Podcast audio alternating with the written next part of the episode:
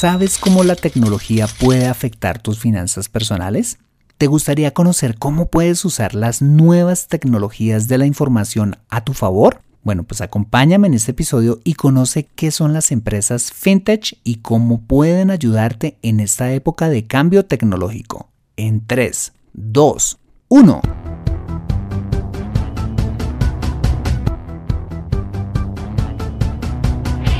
Bienvenido a Consejo Financiero, el podcast de finanzas personales donde aprenderás a manejar inteligentemente tu dinero, salir de deudas, tomar buenas decisiones financieras y alcanzar una prosperidad sólida y duradera. Consejo Financiero son finanzas personales prácticas para gente como tú que desean transformar su futuro financiero. Bienvenido a bordo.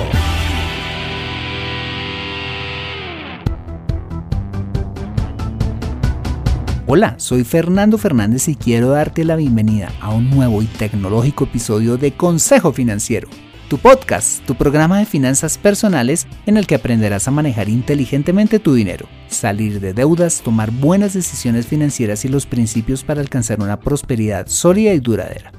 Como bien lo sabes, tener educación financiera no es algo exclusivo para los gurús en finanzas, todo lo contrario, es algo que está a tu alcance y que te ayudará a lograr tus objetivos de vida. Si eres ingeniero de sistemas, vendedor de seguros, cajero en un banco, nerd o cualquiera que sea tu profesión, tarde o temprano necesitarás saber administrar correctamente tu dinero. En Consejo Financiero aprenderás de manera práctica lo que necesitas para ser un experto de tus finanzas personales.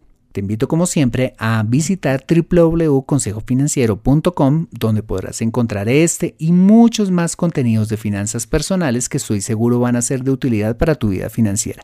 Te recuerdo que puedes encontrarme en facebook.com barra consejo.financiero.podcast, en LinkedIn como Fernando Fernández Gutiérrez y en Twitter como arroba. Bueno, muy bien, y sin más preámbulos, bienvenido a bordo. La llegada y masificación del Internet, el avance en la tecnología, sumado a la ineficiencia y los altos costos de la banca, así como la quiebra de algunos bancos como Lehman Brothers, que minaron la, la confianza del consumidor en la banca tradicional y que generaron de hecho una de las crisis más graves a nivel global en los últimos años, ha traído el surgimiento de una nueva industria financiera denominada fintech o fintech, como le quieras llamar, que aplica la tecnología para proveer todo tipo de servicios financieros, pero a un costo más bajo y de una manera más rápida y eficiente. Aunque quizás este término sea nuevo para ti, probablemente ya has hecho uso de algunos de estos servicios de este tipo de compañías y a continuación veremos en detalle de qué se trata esta nueva industria financiera y sobre todo qué debes tener en cuenta a la hora de elegir alguno de estos servicios. Bueno, la palabra fintech es un término compuesto que viene del inglés y que sale de unir las palabras finance y technology, es decir, finanzas y tecnología, que aglutina a todas aquellas empresas de servicios financieros que hacen uso intensivo de la tecnología para ofrecer productos y servicios innovadores, es decir, nuevas alternativas a lo que la banca tradicional nos ofrece. Pero ojo, a través de canales online y o dispositivos móviles mayoritariamente. Las fintech hoy en día son empresas que están transformando el sector financiero debido al ofrecimiento de soluciones adaptadas a los tiempos de hoy. De hecho, se dice que al cabo de unos años, esta industria estará participando de un 30% del mercado financiero a nivel global y que en el largo plazo terminará transformando completamente la industria de servicios financieros como la conocemos hoy. Un dato interesante. Imagínate que la inversión global en tecnología financiera aumentó más de un 2.200%, pasando de 930 millones de dólares en el 2008 a más de 22 mil millones de dólares en el 2015.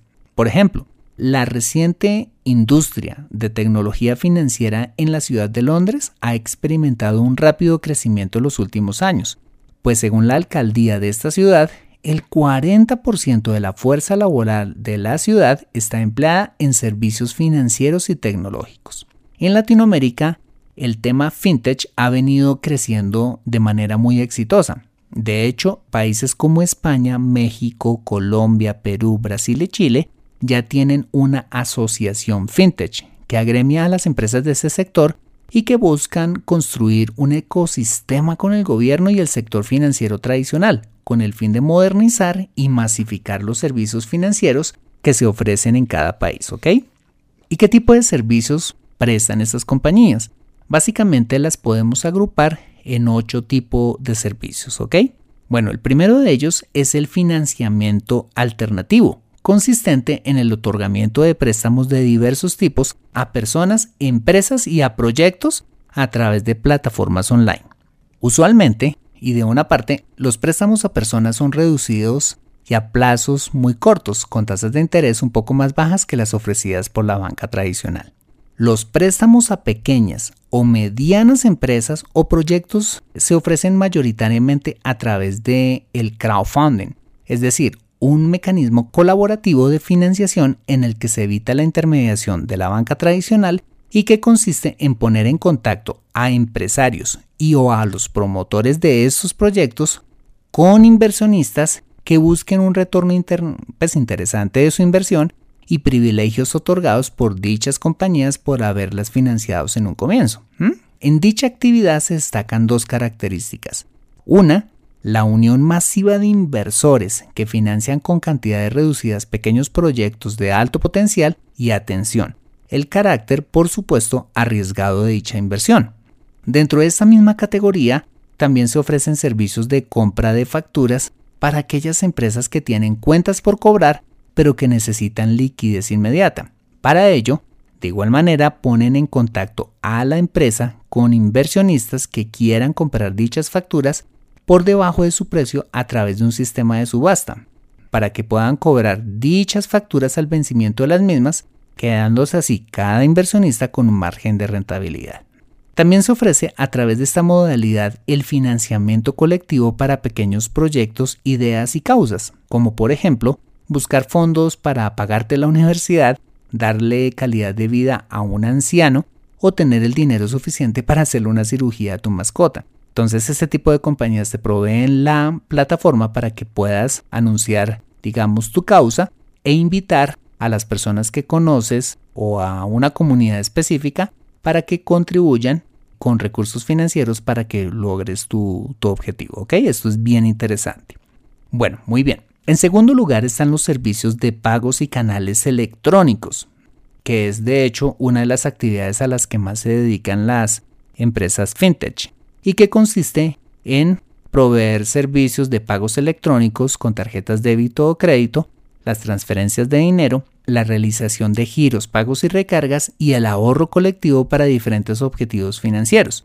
Veamos a continuación cada uno de estos servicios. Bueno, por una parte, el servicio de hacer o recibir pagos electrónicos conecta a establecimientos de comercio, a la banca tradicional y al consumidor final. Te doy un ejemplo. Supongamos que tienes un pequeño negocio y quieres vender por Internet. La FinTech te presta el servicio para recibirle el pago a tu comprador con tarjeta débito o crédito a través de tu página si la tienes o si no tienes una, a través de su plataforma o en efectivo si es que tu comprador quiere pagarte de esta manera a través de diferentes puntos físicos que tenga en tu ciudad y envía tu dinero el valor correspondiente a las ventas que hagas, tras haberte cobrado un pequeño porcentaje sobre cada venta, ¿ok? Este es un servicio que me encanta porque facilita la vida tanto a comprador como a vendedor. Por otra parte, está el servicio de transferencia de dinero a través de puntos físicos de pago plataformas virtuales o teléfonos móviles, con los cuales puedes enviar y recibir dinero desde y para cualquier persona en cualquier ciudad de tu país. Este servicio es muy útil cuando tú o la persona a la que le vas a transferir no tiene una cuenta bancaria. Asimismo, a través de este mismo servicio puedes recargar minutos para tu celular y pagar algunas otras cosas, como tus facturas de servicios públicos.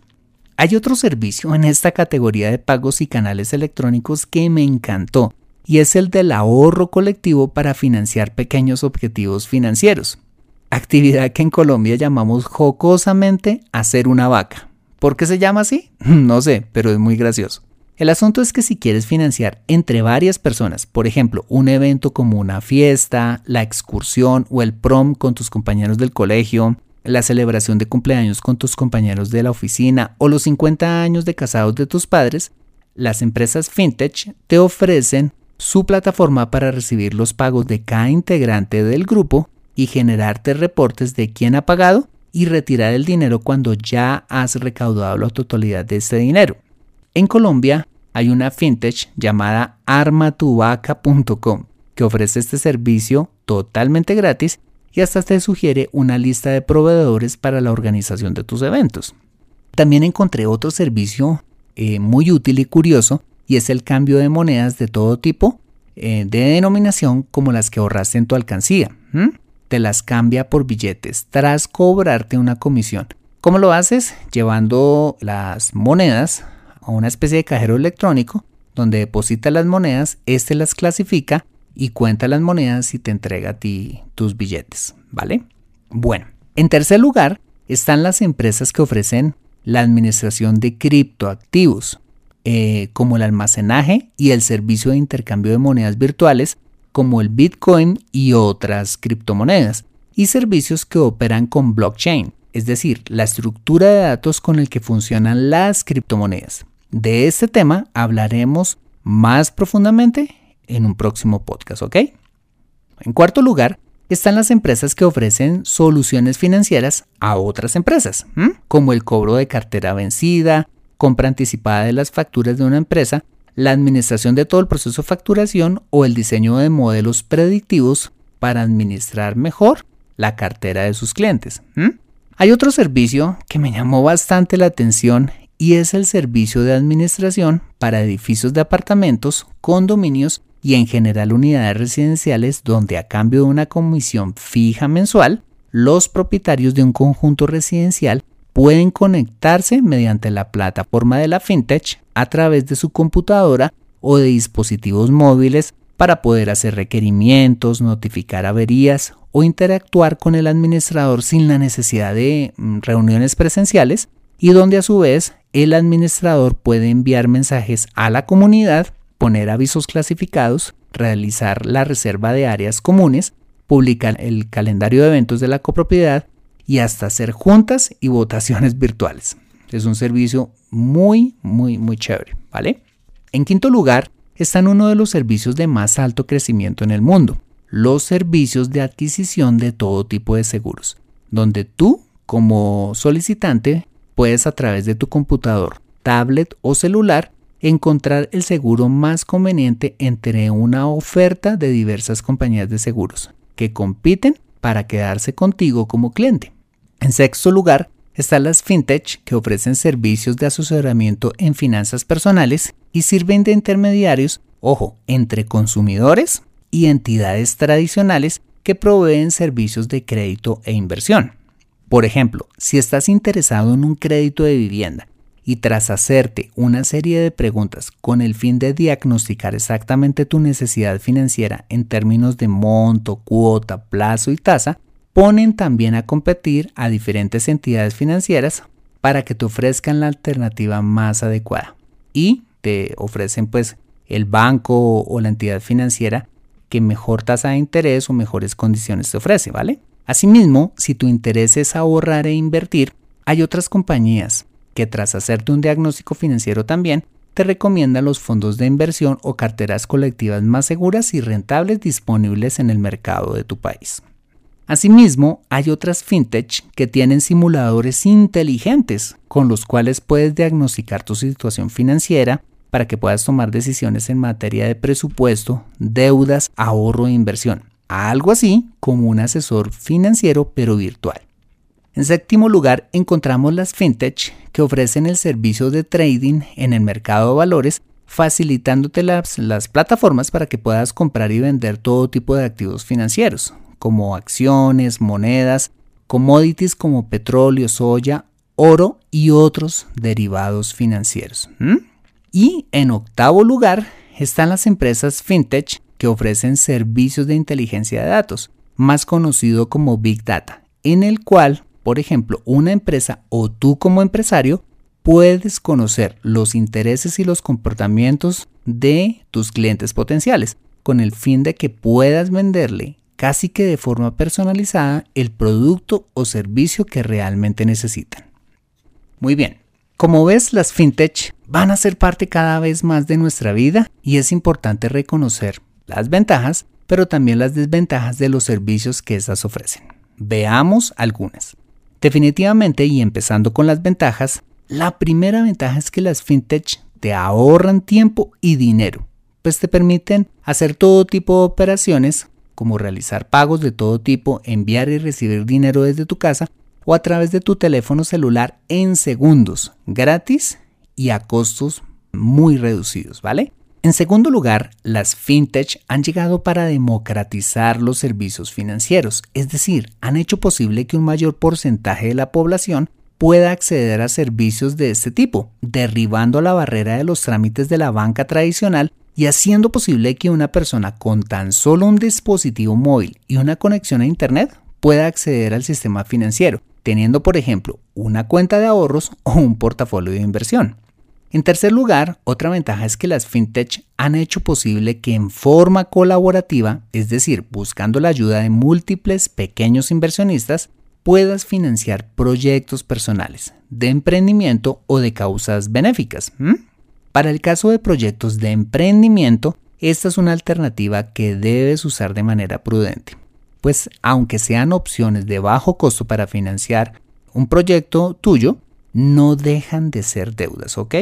En cuarto lugar, otra ventaja espectacular de las fintech es que nos ayudan a elegir los servicios financieros de la banca tradicional más convenientes para nosotros, como la compra de seguros, como lo veíamos, o portafolios de inversión, poniendo a competir a diferentes compañías, obligándolas a bajar sus precios y mejorar sus condiciones. Y en quinto lugar, las fintech nos facilitan la vida, ya sea como consumidores o como pequeños o medianos empresarios, pues en este último caso ponen a nuestra disposición sus plataformas para que podamos hacer negocios desde la comodidad de nuestra casa u oficina con altos estándares de seguridad a costos muy bajos y sin tener que tener pues una infraestructura muy grande o una tienda física para lograrlo, ¿ok? Muy bien. Veamos ahora las desventajas que debes tener en cuenta a la hora de contratar alguno de estos servicios. Aunque hay compañías fintech con altos estándares de seguridad de la información, la seguridad de los datos es una debilidad de algunas de ellas y que preocupa tanto a consumidores como a los reguladores debido al riesgo de hackeo y la proliferación de sitios web piratas.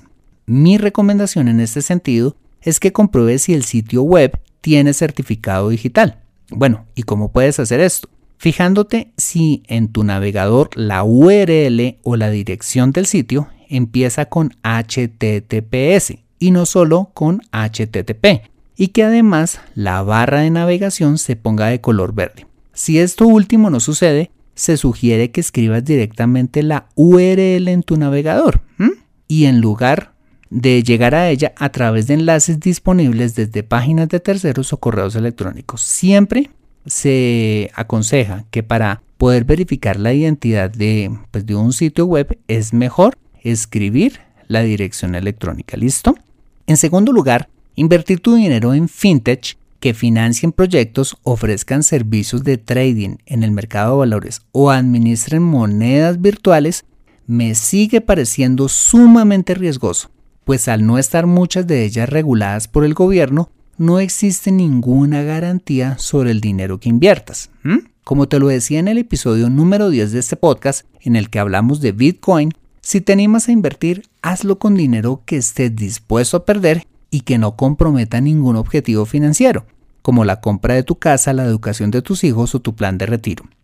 Asimismo, consulta si la fintech de tu interés es miembro de la asociación fintech de tu país y revisa los comentarios que se hacen de ella en blogs, periódicos y redes sociales. En las notas del programa te voy a dejar las direcciones de las principales asociaciones fintech de mm, países en Latinoamérica, así como algunas recomendaciones que pues que te aconsejo debes tener a la hora de poder elegir una buena compañía de servicios financieros.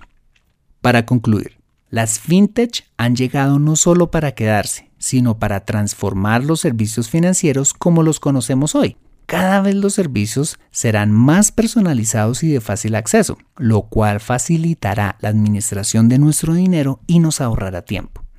Es muy importante que te familiarices con estos temas, pues la tecnología cambiará cada vez más nuestra forma de vivir y podremos o quedarnos atrás o aprovechar estos cambios tomando ventaja como consumidores y sobre todo como emprendedores, facilitándonos la vida y haciéndonos ganar más dinero.